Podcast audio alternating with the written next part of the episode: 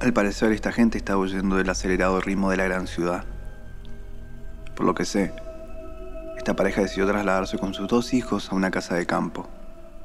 Esta se encontraba muy cerca del pueblo donde habían nacido. La casa había estado deshabilitada durante muchísimos años, así que necesitaba algunos arreglos. Pero bueno, el reducido precio terminó por convencerlos. ¿Hijos? Sí, un niño de 10 y una niña de 6. Se instalaron cada uno en una habitación y estaban felices por poder disponer de su propio espacio. Sin embargo, algo muy extraño sucedió la primera noche.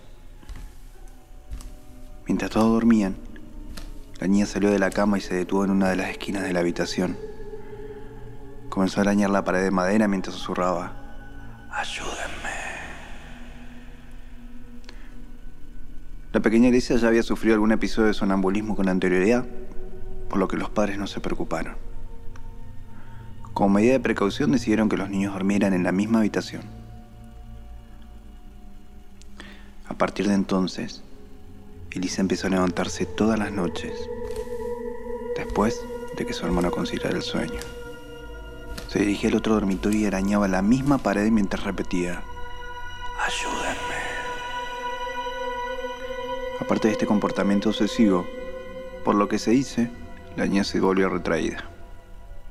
Tras preguntar en el pueblo, los padres descubrieron que en la casa había vivido un hombre y su hija.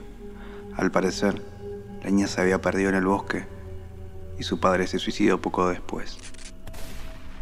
Preocupados y asustados, los padres de la niña tomaron la decisión de retirar algunos de los paneles de madera que cubrían la pared y que su hija arañaba.